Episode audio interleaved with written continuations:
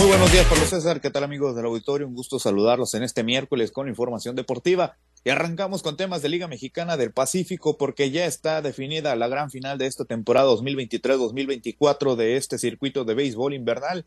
Y los rojos del puerto, los venados, terminaron el día de ayer con la semifinal en contra de los tomateros de Culiacán. Lo hicieron en cinco compromisos luego de ganar el día de ayer por la noche por pizarra de cuatro carreras a cero precisamente por allá, en la casa de los Guindas, en la capital sinaloense. Esto luego de una gran actuación del cubano Odrizamer eh, de, de de Spianek, pues él terminó siendo pues fundamental para que de esta manera los venados de Mazatlán se quedaran con el triunfo por blanqueada y de esa manera aseguraran eh, acceder a la pelea por el título de esta campaña. Por cierto, la cual estará iniciando el sábado 20 de enero, esto en punto de las 6 de la tarde en el Estadio Fernando Valenzuela de la capital sinaloense. Esto luego de que se diera a conocer por parte de la liga que pues se adelanta, se adelanta el inicio de esta serie debido pues a que las series semifinales pues finalizaron antes de lo previsto y por cierto también en otro de los temas de luego de que quedaran definidas las semifinales pues la liga anunció que el draft de los refuerzos previo a la gran final se realizará este miércoles en punto de las 5 de la tarde. Entonces la final será Sinaloa en contra de Sonora, Venados en contra de los Naranjeros de Hermosillo.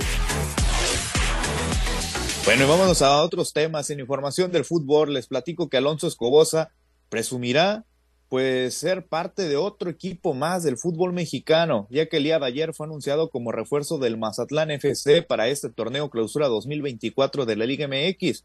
Este será su octavo equipo en primera división luego de haber formado parte del América, Puebla, Cholos, Santos, Jaguares, Gallos Blancos y el Necaxa. Además de estar en la Liga de Expansión, en la Liga de Plata, eh, pues con la playera de los Dorados de Sinaloa y el sinaloense pues estaría listo para jugar la próxima semana cuando se enfrente al equipo del Cruz Azul, club del cual llega procedente y también de donde no entró en planes, por lo que ahora es parte de los cañoneros.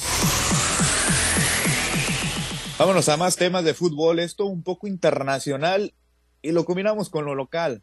La verdad es que no es buena noticia, ya que la FIFA decidió castigar a más de 300 equipos con la prohibición de fichar jugadores debido a la violación de reglamentos. Entre ellos figuran dos equipos mexicanos. Entre los más de 300 conjuntos que se encuentran castigados están los, con, los equipos de Veracruz y adivinen quién, Murciélagos FC. El Murci fue castigado por el organismo rector del fútbol mundial. Esto debido a sus dos investigaciones en contra que fueron presentados en el, presentadas en el año 2020 y 2021 respectivamente, por lo que el Murci, que por cierto ya no juega en ninguna liga actualmente, no podrá fichar jugadores en cualquier torneo que participe, que siempre y cuando esté ligado a la FIFA. Vámonos a otros temas. En actividad del béisbol, pues eh, ha habido movimientos y sobre todo algunas noticias importantes en el tema de grandes ligas ya que el día de ayer se dio a conocer que los gigantes de San Francisco pues anunciaron los nombres de los peloteros distinguidos que serán incluidos en el Salón de la Fama del equipo para la temporada 2024 de la MLB. Entre los honrados está el destacado lanzador méxico-americano Sergio Romo, quien dejó pues una huella importante durante nueve años participando con esta franquicia de los gigantes. Y en otra, en otro tema, en otro de las noticias, pues el relevista mexicano Daniel Duarte, el sonorense, se convertirá en el nuevo lanzador de los actuales campeones de la Serie Mundial, los Rangers de Texas. Esto luego de que fuera adquirido vía canje en una transacción con los Reds de Cincinnati.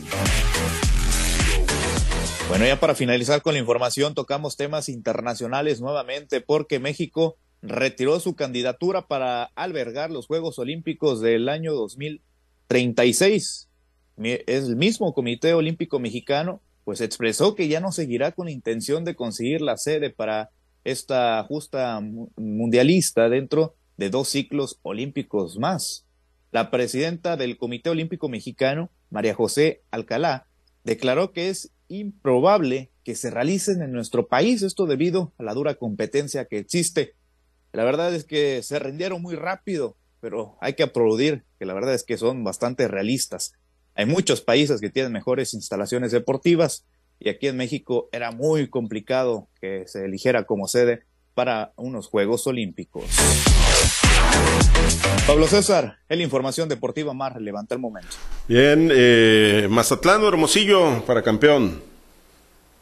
Yo creo que se la lleva Hermosillo. Vamos con Juan Gabriel Castro en Mochitense, lo vamos a estar apoyando. Bueno, pues sí, nos van a acusar de, de malinchistas porque no vamos con el equipo sinaloense. Yo también creo que se queda con, con la serie final, con el campeonato Los Naranjeros de Hermosillo. Bueno, suerte para los dos. Gracias, Misael. Buen día para todos. Misael Valenzuela, los deportes.